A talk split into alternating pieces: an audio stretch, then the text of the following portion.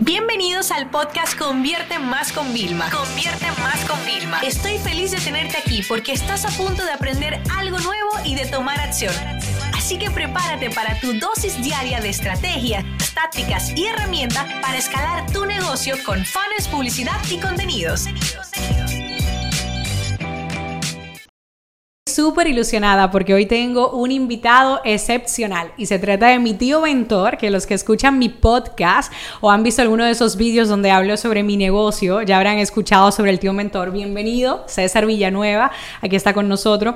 Y lo que más me emociona de que estés aquí es que desde que yo comencé a, emprender, siempre me he asesorado contigo, siempre otros mentores me dicen cosas de negocio y yo no, espérate, déjame llamar a mi tío, que es el que sabe todo eso. Así que bienvenido aquí.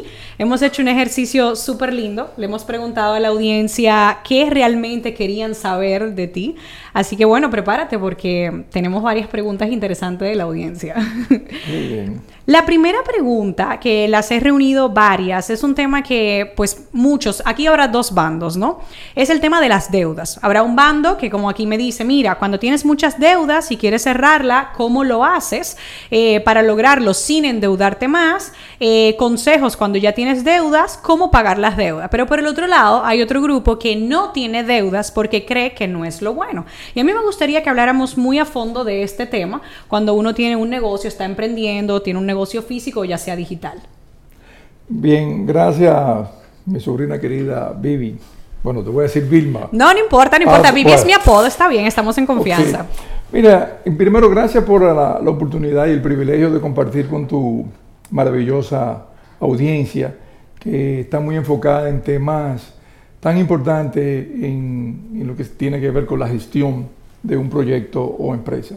El tema de las deudas en las empresas, tú tienes que verlo como, como una herramienta, una facilidad que tú tienes que te permite el mercado a través de las instituciones financieras para tú potencializar eh, o implementar las ideas de negocios que tú tienes.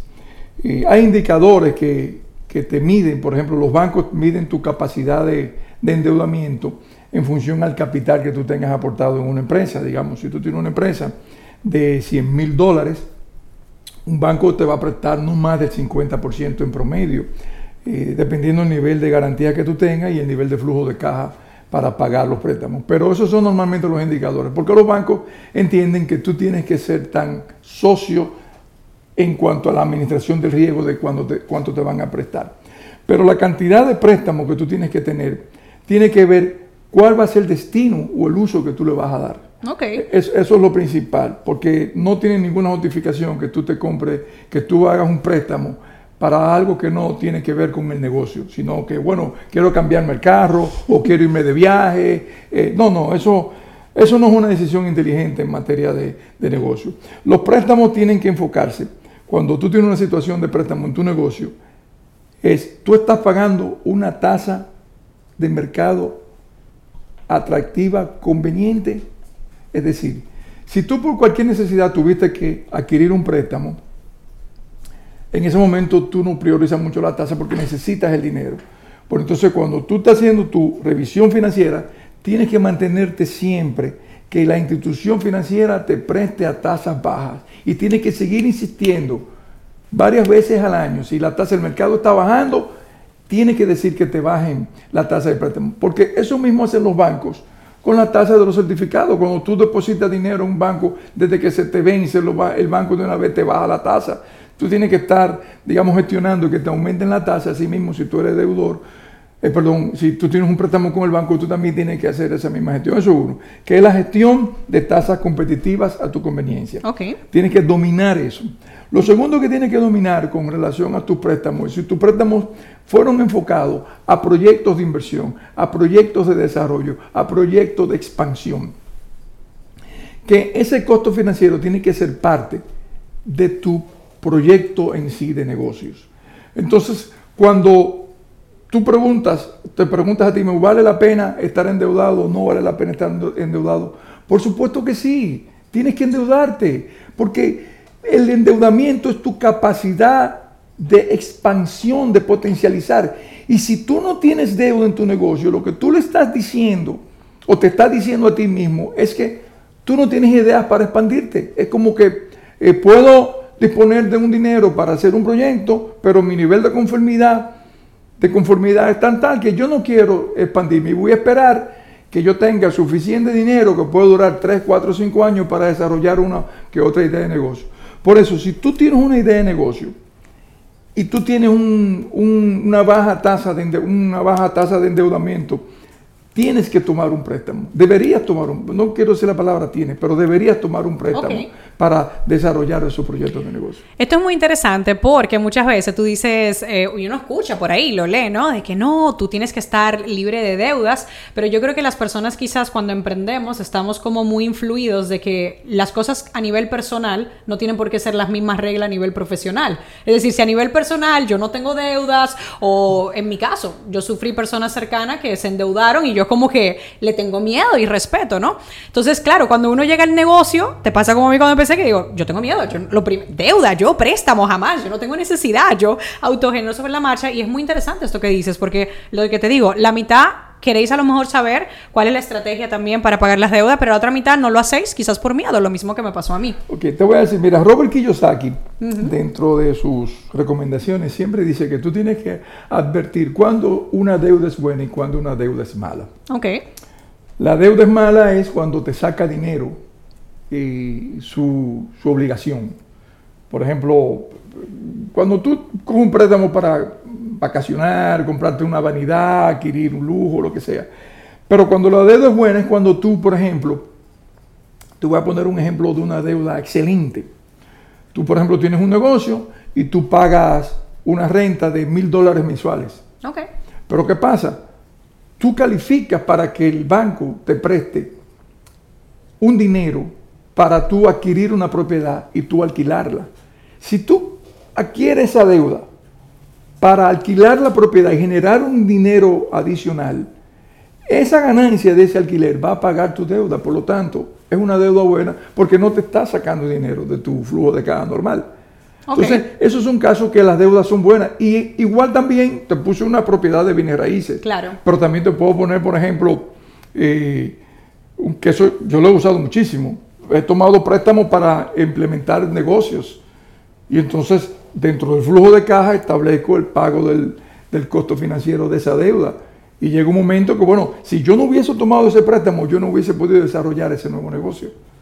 Por eso, las deudas son excelentes herramientas para apalancar tu negocio, para desarrollar proyectos de expansión y para implementar nuevos negocios y nuevos proyectos. Oye, excelente, este tema está súper bien. Y para aquellos que están un poco preocupados, porque, bueno, todos los que somos dueños de negocio, cuando tenemos épocas de turbulencias, como me gusta llamarle, uno no duerme de noche, uno está preocupado pensando en todas las responsabilidades que tiene, ¿no? ¿Cuál sería un plan o alguna estrategia, aunque sea una, que le recomiendes a una persona que quiere ir saldando las deudas? Si es también recomendable, o sea, ¿cuál sería, aunque sea una estrategia que le podamos dar a la audiencia? Sí, muy bien.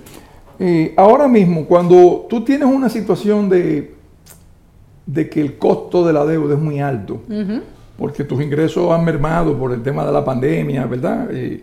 Y tú estás muy apretado en, tu flujo de caja, este es el momento ideal para tú ir al banco y decirle al banco que vas a renegociar tu deuda para que te baje el monto mensual, que es el flujo de caja que tú tienes que sacar todos los meses ya sea una expansión de la fecha de vencimiento, si tu préstamo vence a tres años o en cinco años, lánzalo a cinco a diez años más. Eso te va a bajar la cuota. Y número dos, pide una renegociación para que te bajen la cuota del préstamo.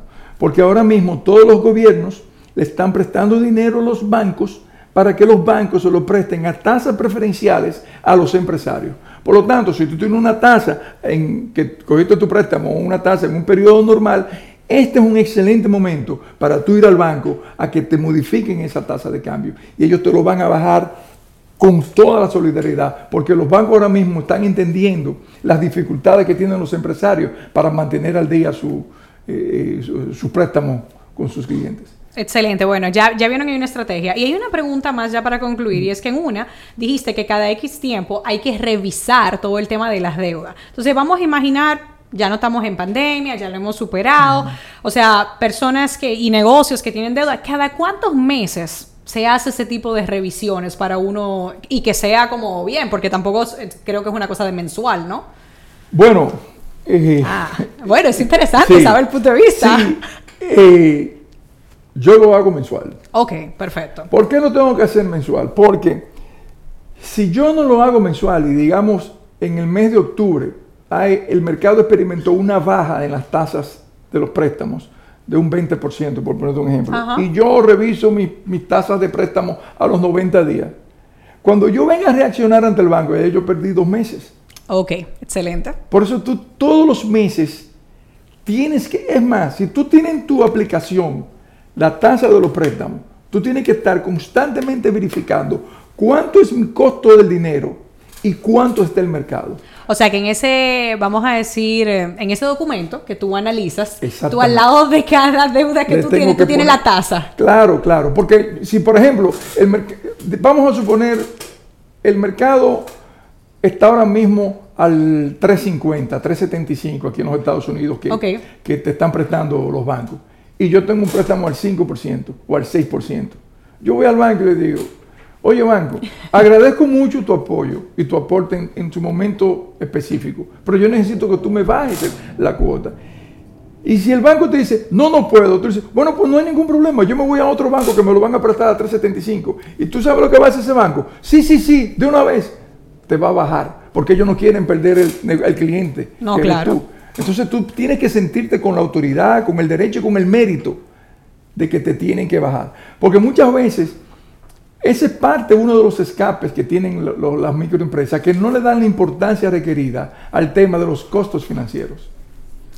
Yo estoy tomando nota. Ustedes ven, pues todo esto es, muy, es muy importante. Muchas veces en mí me pasa en marketing cuando le explico a la gente y todo el mundo me dice, yo quiero vender más pero nadie eh, habla del tema de la reducción o cómo corta y tal. Y yo me acuerdo de un cliente, que por cierto fue gracias a ustedes, a ti y a ti que llegó, y yo me acuerdo que lo que más resaltaron de mi servicio fue el dineral que yo le iba a ahorrar a ellos a trabajar con proveedores el próximo año. Y yo era como, no, yo te voy a ayudar y vamos a vender más y vamos a captar más potenciales clientes. Y yo estaba ilusionado de lo que se iban a ahorrar. Y en ese momento yo me quedé como con esa reflexión y es lo mismo que está pasando a nivel financiero. O sea, no solamente cómo gano más dinero, sino también es cómo reduzco los costos que tengo. Así que, no, te agradezco muchísimo esto. No se preocupen que va a haber otro episodio de continuación a esto. Muchísimas gracias por haber estado aquí. Muchas gracias, César Villanueva. Esta sesión se acabó y ahora es tu turno de tomar acción. No te olvides suscribirte para recibir el mejor contenido diario de marketing, publicidad y ventas online.